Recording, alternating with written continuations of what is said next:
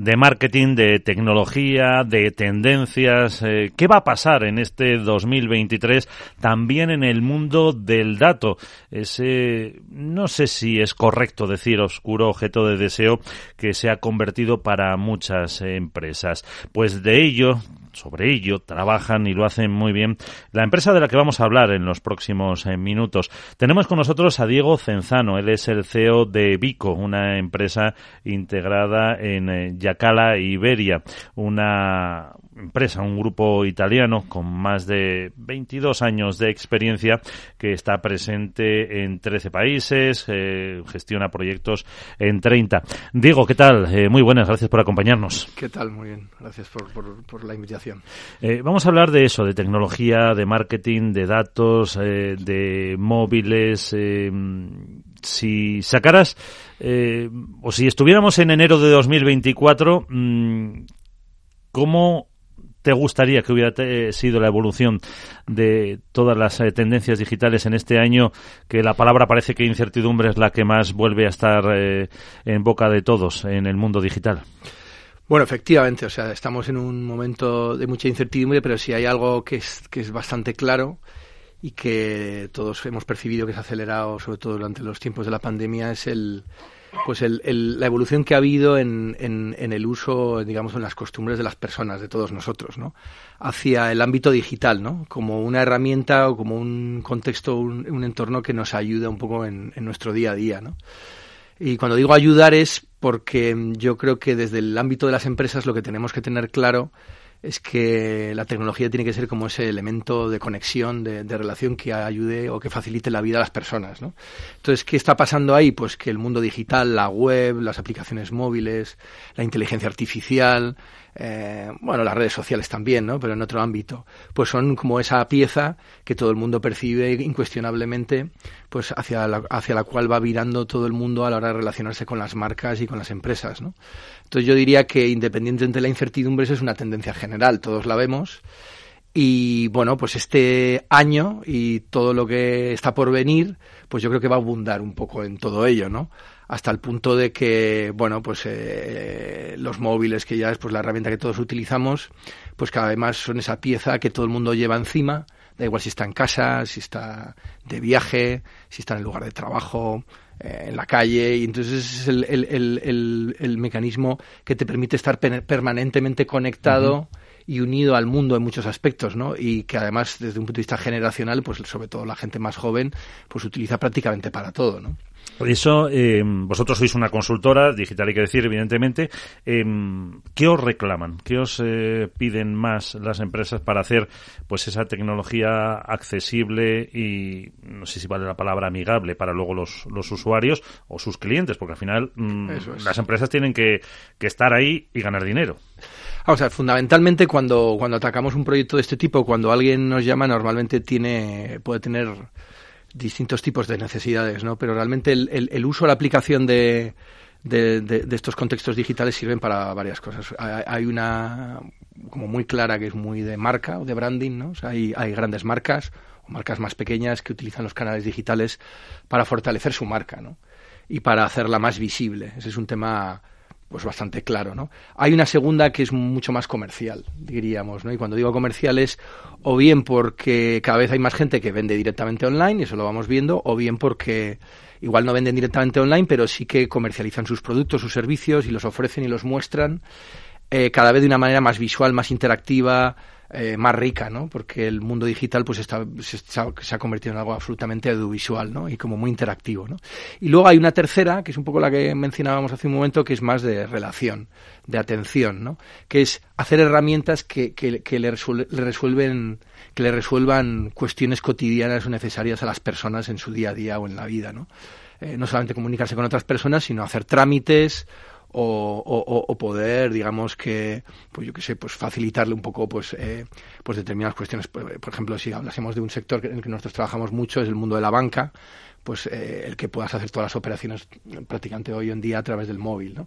Pues eso no es, no es vender un producto, simplemente es que tú facilitas que una persona pues pueda consultar su información, hacer transferencias, contratar productos financieros, acceder y, comunicarse con otras pues, personas, pues como hoy en día se hace, por ejemplo, con Bizum a la hora de transferir dinero, etcétera, etcétera, ¿no? Herramientas de utilidad, herramientas de valor que lo que hacen es cambiar un bastante la percepción que un cliente puede tener de una marca, en el sentido de que eh, asocian una serie de conceptos pues de utilidad, de practicidad, de sencillez a una marca y eso pues suma valor a esa marca, ¿no? Entonces, cuando a nosotros nos llaman pues normalmente nos vemos en contextos como estos que describía. ¿no? Sí que es cierto que nosotros somos más expertos en, proyectos muy, muy de negocio, o bien esos proyectos comerciales o bien esos proyectos de resolver necesidades del cliente. ¿no?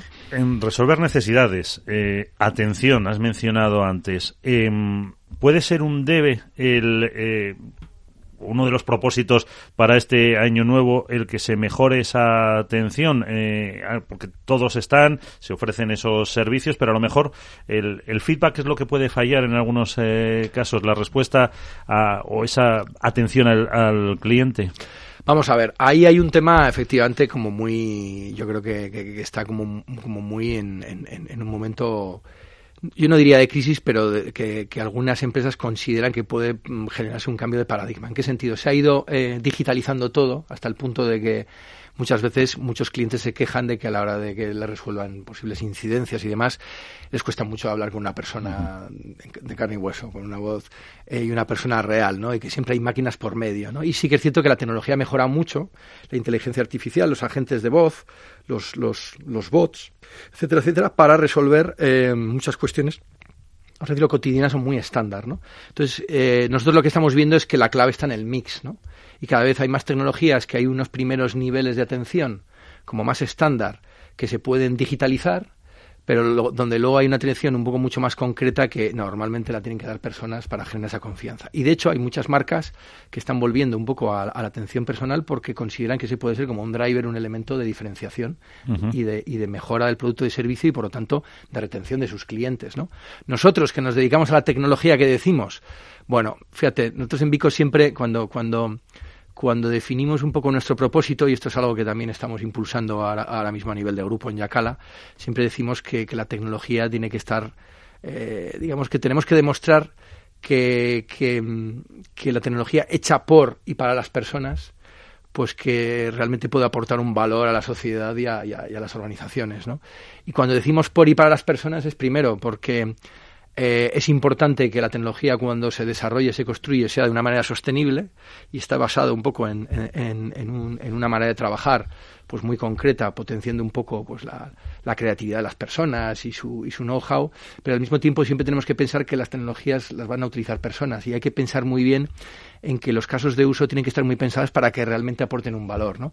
Para que no generen trabas, sino para que realmente solucionen un poco la vida de las personas. Y entonces ese, ese, es un, ese es un tema clave donde la persona también y su intervención es, es importante, ¿no?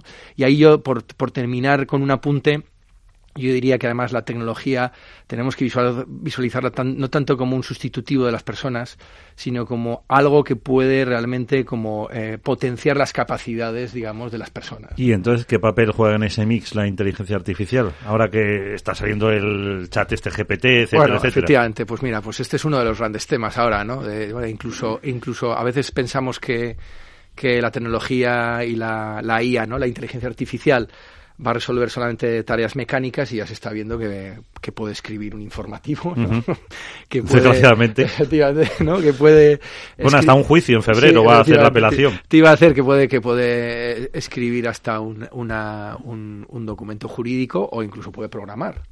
Lo que sí que es cierto es que mm, eh, muchas de estas profesiones, y nosotros lo sabemos, eh, efectivamente hay ciertos trabajos mecánicos, pero luego hay otros muchos trabajos que, que hay que pensar y que diseñar muy bien, ¿no? Por ejemplo, en el ámbito de la tecnología, nosotros siempre decimos, mira, programar eh, y construir software, eh, hay gente que lo que piensa que esto es un commodity, ¿no? que es una cosa ya que ha madurado tanto que cualquiera lo puede hacer, ¿no? El primo de la esquina, etcétera, etcétera. Y eso realmente pues yo creo que la gente que está más metida eh, en el mundo digital, más madura, pues va viendo que no es así que realmente necesitas eh, tener empresas muy sólidas, que tengan mucha experiencia y muy, y muy frescas, que realmente sean capaces y que tengan un know-how fuerte de cómo se construye el software. ¿Por qué? Porque no es simplemente una manera y una, una vía de tirar líneas de código, ¿no? Y de la calidad de ese código y que sea mantenible y que sea una cosa que evolucione a lo largo del tiempo, ¿no? Y que sea sólido, ¿no? Que eso por supuesto. Sino que a la hora de diseñar cómo tiene que ser una solución, y diseñar no es simplemente el trabajo creativo de pensarla, sino que incluso luego a la hora de manera de construirlo tú tienes que manejar toda una serie de parámetros creativos que muchas veces pues una IA no te los va a dar, ¿no? Entonces ahí hay como un punto como bastante clave, ¿no? Y luego además muchas de las IAs están aprendiendo de, del pasado, de lo que se ha venido haciendo hasta ahora, ¿no? Y muchas cosas de las que se han hecho hasta ahora en el mundo del software como en otro mundo de profesiones son francamente mejorables, ¿no? Entonces yo creo que en esa mejora continua, en esa manera de encontrar nuevas vías, porque la propia tecnología está cambiando, ¿no? Pues es donde yo creo que las personas tienen como, como una oportunidad, ¿no? Por ejemplo, en nuestro sector, que podríamos decir, oye, mira, afortunadamente. Sí, sí, yo así lo, así lo pienso, afortunadamente por la, por la cuenta que nos trae a todos, ¿no? Pero fíjate, por ejemplo, en nuestro sector, de, la tecnología que puedes decir, oye, pues mira, eh, hay una parte muy importante que es el desarrollo de software ¿no? y de la programación. Pues claro, hace 20 años o 30 años mm, eh, nuestro sector programaba y desarrollaba aplicaciones que se utilizaban en una oficina. Pues porque no existía Internet o Internet era algo incipiente y, no había smartphones, no había ordenadores portátiles prácticamente y entonces era una cosa que se utilizaba en tu casa, en la oficina, en las universidades y muchas veces eran herramientas de eficiencia, de gestión, ¿no? Ahora, claro, el mundo de Internet ha llevado la tecnología y la programación a, un tipo de aplicación absolutamente distinta.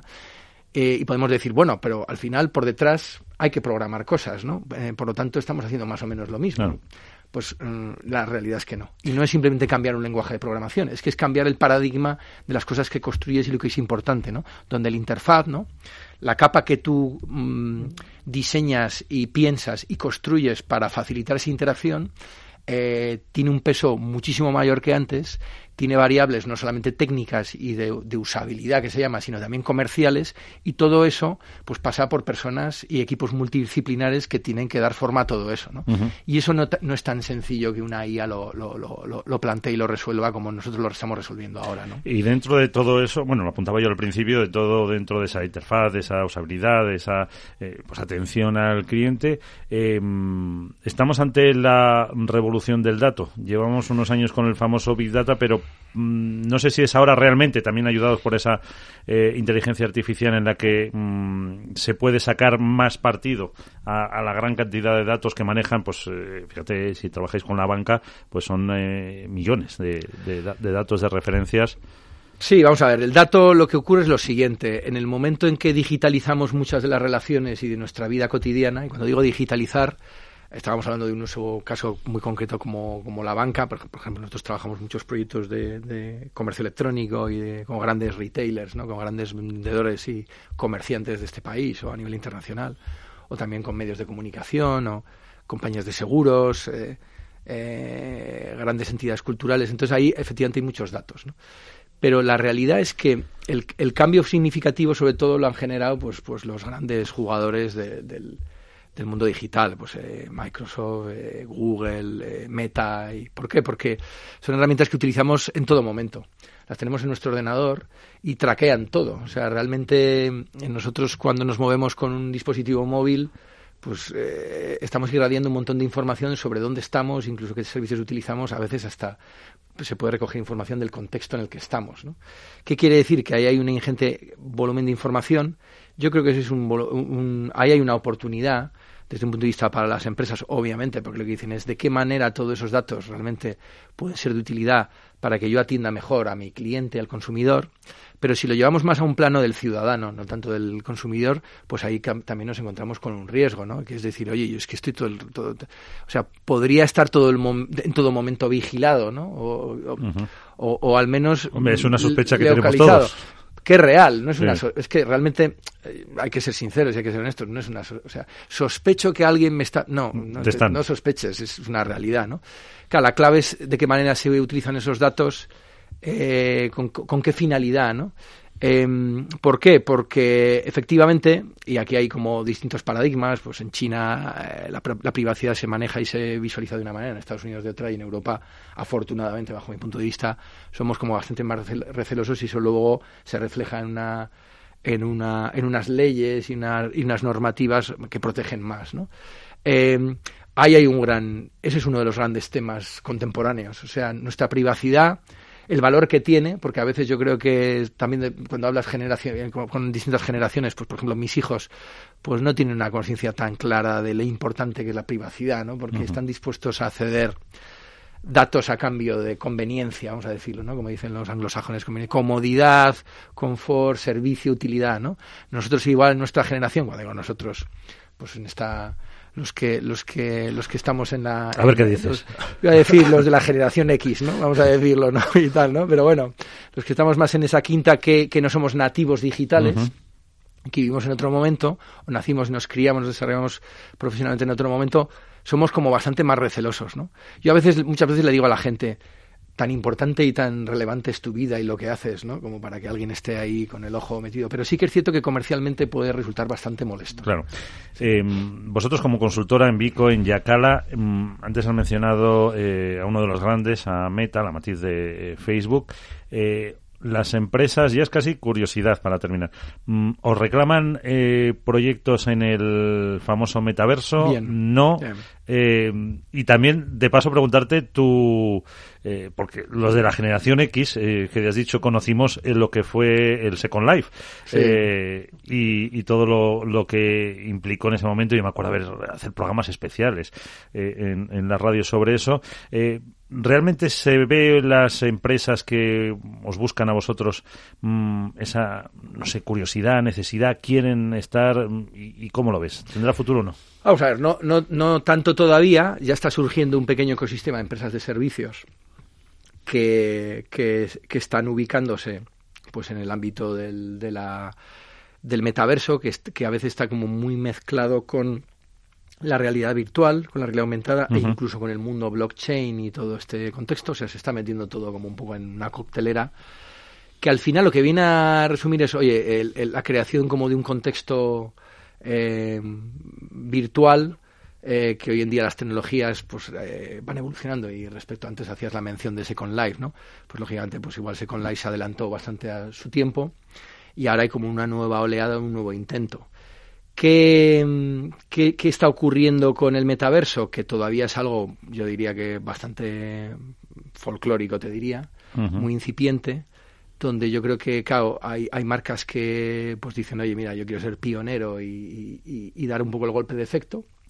A veces se consigue porque simplemente se titular. A mí eso me recuerda hace, pues yo qué sé, veintitantos años cuando empecé en el mundo digital eh, y cuando la gente buscaba el efecto de cuando creaba una web, ¿no? Y decía, oye, estoy ahí, ¿no? Hola mundo, ¿no? Y entonces era como ese golpe de efecto, salía hasta en, en, los, en los informativos, ¿no? Tal empresa y tal entidad está ahí, ¿no? Entonces se busca un poco ese efecto, por un lado. Segundo, se busca otro efecto que es, oye, yo me ubico ahí porque quiero empezar a aprender, quiero empezar a entender cuáles son las reglas de juego de este mundo, porque probablemente sea un mundo alternativo y complementario al digital que hoy conocemos, pues que va a tener un gran desarrollo, ¿no? Y luego hay una tercera que quizás es distinta a, lo que ocurrió hace veintitantos años, que es que hago grandes jugadores como Meta que, mm, que dicen, oye, mm, quiero ir dando ya el salto a ese nuevo contexto. ¿no? Y digo que es distinto hace veintitantos años porque las grandes empresas del momento el mundo de Internet no lo visualizaban con mucha claridad, ¿no? Entonces, ¿qué, qué ocurrió? Que llegaron nuevos jugadores, completamente, marcas completamente nuevas, ¿no? Incluso el propio Microsoft, que, era un, en, en, los 90, cuando empezó el mundo de Internet a desarrollarse, era el, uno de las grandes empresas del mundo tecnológico, le costó entrar en el mundo digital, ¿no? Eh, y hubo otros, otro tipo de pioneros, ¿no? Entonces, aquí ahora lo que estamos presenciando es que hay grandes jugadores digitales que ven una cierta evolución lógica para su negocio en el mundo del metaverso que nos lo están que están intentando plantearlo y, y, y, agilizar el proceso de adopción pero que quizá como le está pasando a Meta está intentando ir invirtiendo mucho esfuerzo, pero quizá demasiado pronto, ¿no? Confiando mucho en su propia atracción como, como, como, como gran jugador del mundo digital, ¿no? Pero yo te diría que es algo que todavía está por ver. o sea, todavía aquí vamos a tener que transitar muchos años de, de experimentación, de prueba-error. O sea, ni podemos decir que el metaverso hace un año decía esto va a ser el futuro, ni ahora que están llegando ciertas noticias preocupantes de, cómo a, Meta no le están saliendo las cosas como esperaban, es como el momento en el que tenemos que enterrarlo, para nada. Todavía le queda tiempo, ¿no? La tecnología ha madurado y avanzado, pero tiene que madurar más y, y veremos un poco por dónde va, ¿no? Pero yo diría que para una marca hoy en día puede ser un, un contexto un poco novedoso, un poco de innovación donde entrarse que todavía no va a ser significativo para su negocio, pero sí que puede asociar una serie de, elementos positivos a su marca y puede ser una manera un poco pues, de, experimentar cómo podría ser la relación con su público pues en los próximos años, ojalá, ¿no? Pues con eso nos quedamos. Diego Cenzano, CEO de Vico, una empresa que está dentro del grupo Yacala, Yacala Iberia. Muchísimas gracias por estar con nosotros y hasta la próxima. Muchísimas gracias.